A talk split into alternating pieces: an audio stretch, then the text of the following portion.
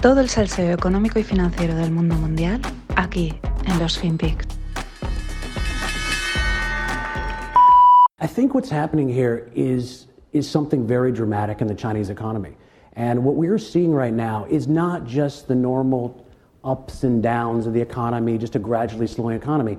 Right now is a paradigm shift on the level that we haven't seen maybe in 20 years in terms of what's happening on the ground in China. There is a move towards a much slower, hopefully healthier growth in mm. China. So uh, when you look at market predictions and what's happening, people like to grapple onto GDP and say things are dropping 10, you know, tenth right. of a percentage point or a little bit more. Now what we're seeing is something much more systemic, much more slower growth going forward. Hola no financieros, vamos con el último programa de la semana y hoy viene cargado de personajes de los que nos gustan, de Jamie Dimon, de JP Morgan, el CEO de Goldman Sachs, que nunca lo he tenido aquí, pero lo vamos a tener, y Crazy Cathy. Muy divertido, pero antes de ello, vamos con este señor que está hablando. Se llama Leland Miller, es el CEO del China Beige Book, que es, bueno, una empresa de estas que dan información, consultoría, estrategia, etcétera, ¿no? Evidentemente, sobre China. Y lo que dice aquí es súper interesante, ¿no? Dice, estamos viviendo el cambio en la economía de China de un modelo de mucho crecimiento y dice a un modelo de menor crecimiento y más sano, healthier. Claro, esto es interesante si le damos la vuelta, porque lo que quieres decir es que el modelo anterior no era healthier, era crecimiento bucado, exacerbado y nada healthier. Por lo tanto, las cosas que no son healthier, que no son sanas creciendo y que crecen pues por encima de lo que deberían y de una manera exacerbada, pues lo normal es que deban de corregir fuerte. ¿Qué es lo que debería de pasar? Pero claro, aquí estamos con China, que es eh, China dice, ¿no? Mm, a saber qué están haciendo.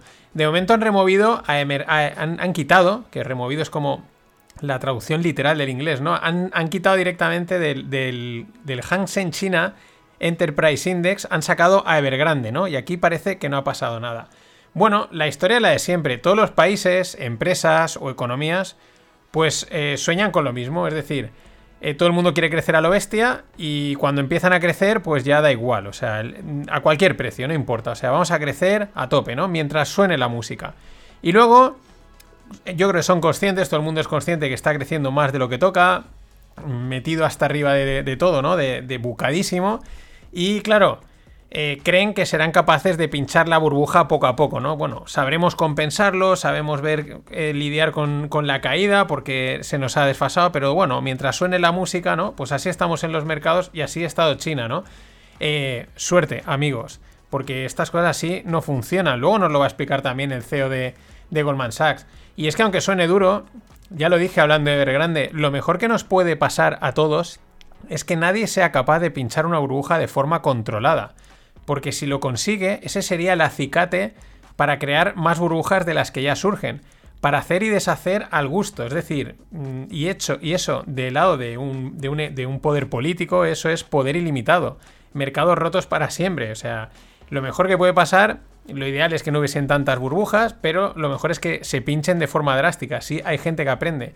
Pero como alguien aprenda a pincharlas paulatinamente, quizás es peor el remedio que la enfermedad. Y siguiendo con China, vamos ya con uno de los... Es que a mí esta gente la quiero en mi mesa, aunque sean unos tiburones. Jamie Dimon, el CEO de JPM, eh, hizo una broma eh, en la que auguraba que JP Morgan duraría más tiempo que el Partido Comunista de China. Eh, la historia es que estaba en un evento, le decían que el Partido Comunista de China pues hacía 100 años y él decía, bueno, nosotros también hemos hecho 100 y, esperamos durar mucho más que ellos, ¿no?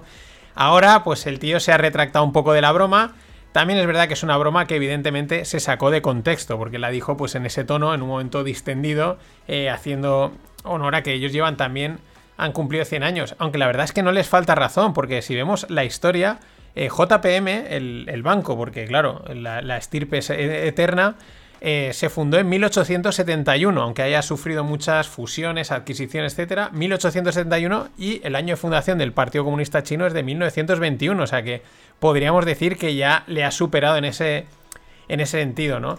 Pero claro, ¿cuál es la historia? Pues que JP Morgan tiene eh, activos por valor de 20 billions en China. Siempre digo billions porque lo digo en el término americano. Ya sabéis que ahí hay un baile de tres cifras entre los billions europeos y los billions americanos. Bueno, eh, los, estos, los JP, JPM tiene 20 billones en China y claro, tampoco es para jugársela sabiendo cómo se las gasta nuestro amigo Xi Jinping y toda su, corte de, burócratas.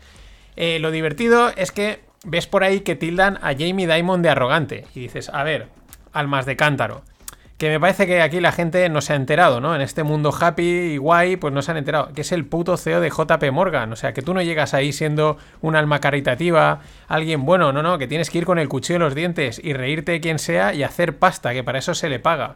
Pero bueno, por su parte, el CEO de Goldman Sachs, que se llama David Solomon, porque Goldman Sachs hacen de las suyas, pero no son tan... Es que Jamie Dimon coge bastantes titulares, ¿no? Pero ha salido a hablar en unos eventos de Bloomberg y se ha pronunciado sobre la situación de los mercados. Hay que tener en cuenta lo que siempre digo, esta gente juega a dos manos.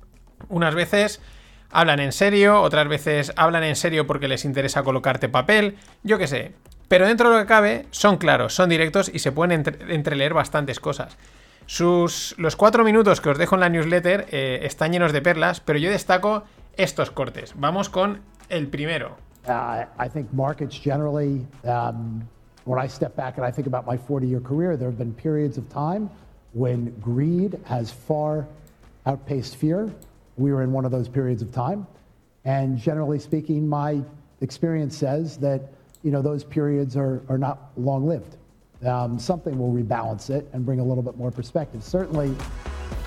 Qué grande, ¿eh? Qué grande. Dice, dice, mi experiencia Hay tiempos donde la codicia sobrepasa por mucho al miedo. Dice, estamos en uno de esos momentos. Y dice, mi experiencia eh, me, dice que estos periodos no duran mucho, que algo sucede que hace que se rebalancee y que traiga más perspectiva. Eh, este vídeo lo he descubierto hace poco, pero esta semana lleva diciendo que hemos perdido la perspectiva de la perspectiva, ¿no? Cómo mola. Pero es que no para. Esto ya es la primera, pero dice más. Vamos, vamos. I'm not a good predictor. Um, I've never thought of myself as a good predictor, but I. I certainly, I certainly feel like the market anticipates higher rates um, at this point in time. The question is how much, how quickly. I, I don't think there's a chance that central banks can unwind this massive yep. stimulus in a way that doesn't create some sort of a taper tantrum or some sort of a you know, real shock to markets. But there's also a chance it can't be done that way. And, you know, I, I do think that people Lo que os decía, eh, le preguntan sobre los tipos de interés, si cree que se van a subir, si va a haber el taper tantrum, es decir, la reducción de los estímulos, y dice, mira, yo no soy ningún predictor, pero... Eh, bueno, dice, por una parte, eh, los bancos centrales pues creen que esta situación la pueden unwind, ¿no? La pueden deshacer sin que se produzca una caída brusca. Dice, pero bueno, también hay una posibilidad de que eso no se pueda hacer de esa manera, ¿no? Lo dice, bueno, pues eh, yo te doy una de te digo la, que quieres oír y la otra, ¿no? Que es una forma de decir, eh, ellos creen que lo van a poder deshacer, pero yo creo que ahí sutilmente está diciendo, esto no va a ser así, porque nunca es así. Eh, más cosas, que ahora vienen algunas, estas buenísimas. Well, I, I, I, do think that, you know, generally speaking, um, everyone feels quite smart right now because most of the things that you invest in are going up. Um, that's not the way it normally works. so um, I, you know, again, I'm not, I'm not a great predictor, but my experience tells me this is a moment in time um, that's probably not a sustainable moment in time. Qué auténtico crack. Dice, todo el mundo se siente inteligente ahora porque todo lo que han invertido ha subido. Es, es, que este es el mercado en el que estamos. Dice, pero esto no es como funciona normalmente. Y dice, luego al final, dice, estamos en un momento del tiempo que a mí no me parece sostenible que dure, ¿no? Eh, muy crack, o sea, muy directo. Está contando lo que opina prácticamente todo el mundo en el mercado respecto al propio mercado, porque uno de los cortes que no he puesto, él habla varias veces que está hablando con, pues hablan con diferentes eh, colegas de otros bancos, de otras historias, empresas, y está todo el mundo como, bueno, esto es una locura, eh, a ver cómo, no lo dice así, pero se deduce, ¿no? a ver cómo deshacemos los libros, ¿no? O sea, de aquí cómo vamos a salir todos sin perder, ¿no? Y están viendo cómo equilibran el balance sheet, los books, etcétera, ¿no? Al final le pregunta, oye, ¿y tú cómo te preparas para este escenario, no? Le dice la chica, o esto que ves que pueda pasar, este escenario loco, pues eh, la última, ¿no? El último corte que os traigo es que también es buenísimo. Uh, how do you prepare, actually, for both? Well, you, you prepare by you know thinking about if the world looked differently, you know how it would affect different assets, and um, you know how would you how would you feel if if if, if things were worthless, worth not worthless, but worth, Worth less. um, and uh, and so in um, so in that context, you know we do we do a lot of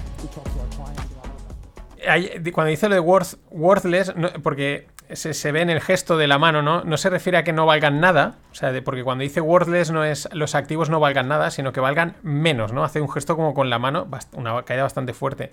Primero, lo que dice es, pues es muy interesante, dice, ¿cómo te preparas? Pues eh, pensando una forma diferente.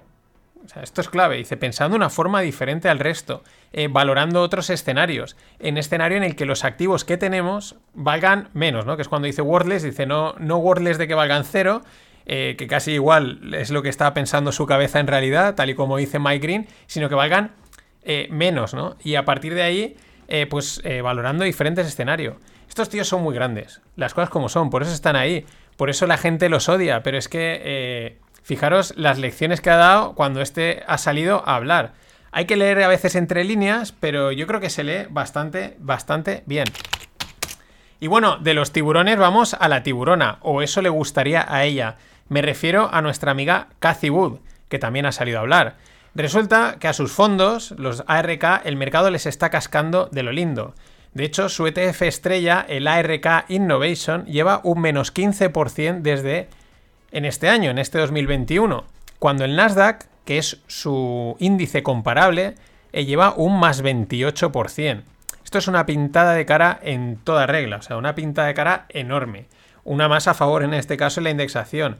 Es que si lo pensamos, ARK está haciendo un underperformance de un menos 43%. O sea, si eh, tu comparable está en un 28 y tú un menos 15, toma ya. Esto sí que es stock picking de calidad, pero a la inversa.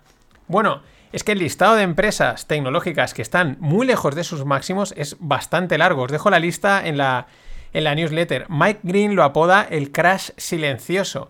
Eh, por poneros algunas, PayPal un menos 37% desde sus máximos, Pinterest un menos 49% y Teladoc un menos, eh, un menos 60%. Eh, ¿Por qué digo Teladoc? Pues porque justamente es una de las, de las que Cathy más cargada llevaba, ¿no? Eso sí, ante tal escabechina, pues Crazy Cathy no se esconde, ha salido a dar explicaciones. Bueno, no ha salido a dar explicaciones, ella no se excusa. Ella es, no querías caldo, pues toma dos tazas. Dice eh, que están probando un nuevo método acorde a un escenario de, volatilidad. Os pongo, os pongo lo que dice porque es que es, una máquina. Do you have any, plans or thoughts about, uh, adding short positions uh, to some one or more versions of your funds? Well, we have uh, we have internally for employees only. We're we're testing out uh, a portfolio, uh, but it's really ARC on steroids, if you can believe that.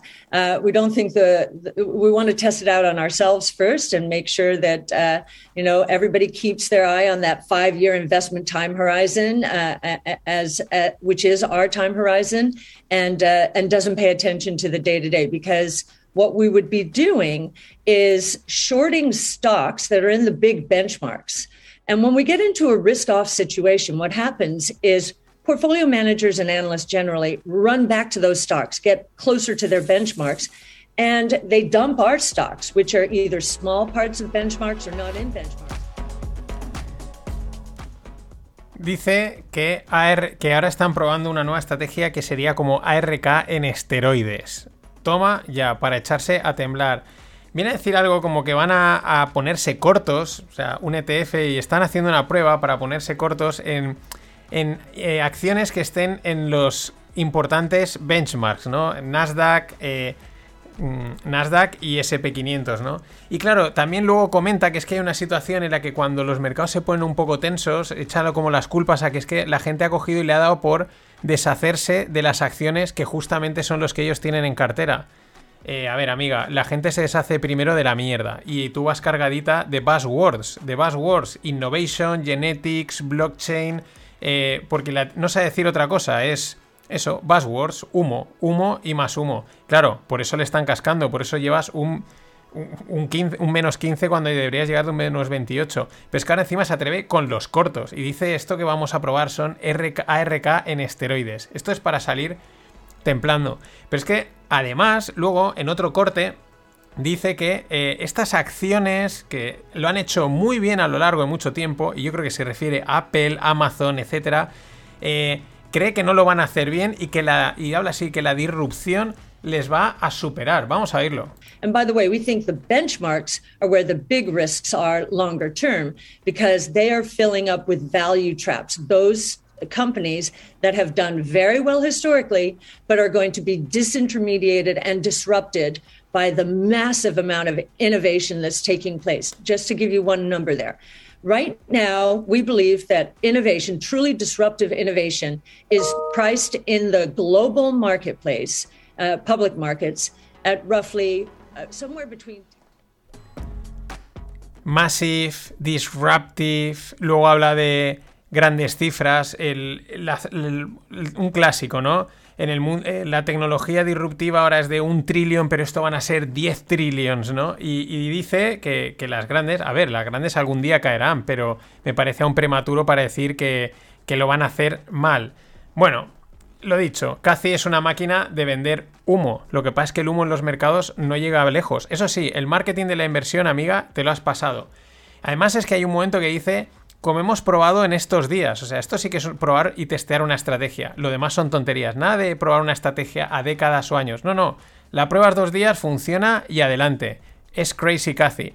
Sin duda hay que ampliar su apodo. Es como la aristocracia que va acumulando títulos y títulos. Ahora es Crazy Cathy on steroids. Y el tema es que si llevas un menos 15% cuando deberías de estar por encima del, del 20, con un más 20, no quiero ni imaginarme lo que va a pasar cuando le meta los steroids y la disruption. Y para cerrar esta parte, eh, la curiosidad. Os dejo en la newsletter un gráfico guapísimo de correlaciones. Y es la correlación entre las cargas, el tonelaje en los camiones, la perfecta correlación que tiene con el SP500 y cómo esa correlación está rota. Y como alguien apuntaba hace poco, el año 2021 es el año de las correlaciones rotas. Y este es un ejemplo chulísimo.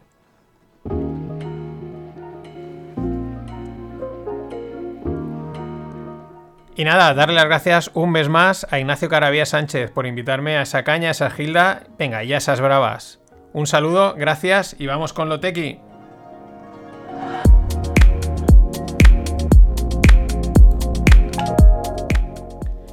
Bueno, Podimo recibe 78 millones de financiación para seguir creando y adquiriendo contenido en formato podcast. Eh, Podimo es una app de podcast por suscripción, es un estilo HBO Netflix, pero solo de podcast que tiene más de 3.000 podcasts eh, y que ha decidido tirar por grandes nombres para sus programas. Eh, grandes nombres, pues famosos de la tele, actores, de la radio, etc. Claro, que dan caché. Bueno, interesante. Bastantes cosas. Lo primero, la fuerte inversión que han metido, pues eso, inversores, valga la redundancia, demuestra el interés, el potencial y el recorrido que tiene la creación de contenido en audio en cualquier formato. Muy interesante, evidentemente por la parte que nos toca a todos, porque esto igual al final rascaremos. Pero luego aparte es que Vale, mola que grandes nombres entren en el podcast, le dan difusión, le dan publicidad, ayuda a que este formato lo descubra más gente. Como decía el gran Sune, que también tiene sus podcasts por ahí, es un fanático de esto, pues el público viene por el actor de moda, su podcast no acaba de triunfar, pero esa gente pues acaba descubriéndonos al resto. Y luego es que en la creación de contenido, pues evidentemente cabe todo el mundo, famosos y no famosos. Ahora, yo como oyente de podcast creo que el punto amateur es lo que le da esa esencia y autenticidad. Eh, por eso muchos personajes populares no llegan a triunfar en estos formatos, porque de alguna manera sabes que tiene detrás un equipo de guionistas, de medios, de producción, etc. Ese quizás es el fallo que pueda tener esta gente, que todo ese dinero va a ir a las grandes firmas. Pero bueno, nosotros desde la trinchera saldremos. Y bueno, para cerrar con la parte cripto, os dejo una imagen en la newsletter, ojalá os la pudiese transmitir ahora mismo, tal y como estáis oyendo, de una subasta en Sotheby's, de un cuadro que no es NFT, no es digital, no es rollo de estos. ¿Y en qué ofertas hay? Pues hay ofertas en dólares, en libras, en euros, en yenes, en dólar hongkonés, en franco, en franco suizo y en Ether. Y alguien decía, Ether es dinero, es significativo. Y Ripple, la, empresa moneda, como lo queramos ver, se asocia con Palaos, o también la podemos decir Palau, que es, es una isla que está en la Micronesia, la capital, la he mirado, es Gerul, Gerulmud. Pero bueno, se asocian para crear una criptomoneda ecológica que mejore sus pagos fronterizos. Bueno, hasta aquí nada nuevo. Usarán su tecnología XRP Ledger, que según ellos es neutra en carbono y, fijaos este dato, 120.000 veces más eficiente que Proof of Work. Esto me gustaría que lo hubiesen medido, a ver esas 120.000 veces si son correctas. Pero eh, recordemos que Ripple es una de las primeras criptos que surgieron y además respaldada por un consorcio, consorcio de bancos. Por lo tanto, es una Ripple, es una Ripple, no, es una cripto bastante odiada. Aunque al final es lo que tuiteaba una, cuenta muy importante del mundo cripto que se llama CryptoWhale. Dice, yo estoy a favor totalmente de las criptomonedas que tengan cero comisiones y transacciones instantáneas. Esto mismo lo ha dicho muchas veces Elon Musk. Al final se trata de velocidad y comisiones lo más bajas, incluso a ser posible que sean cero. Y es que si lo pensamos, la transacción de dinero físico, sí, sí, las monedas, los billetes, es ultra rápida y sin comisión, como esos vídeos de gatos cogiendo el dinero rápidamente. Nada más. Hasta el lunes.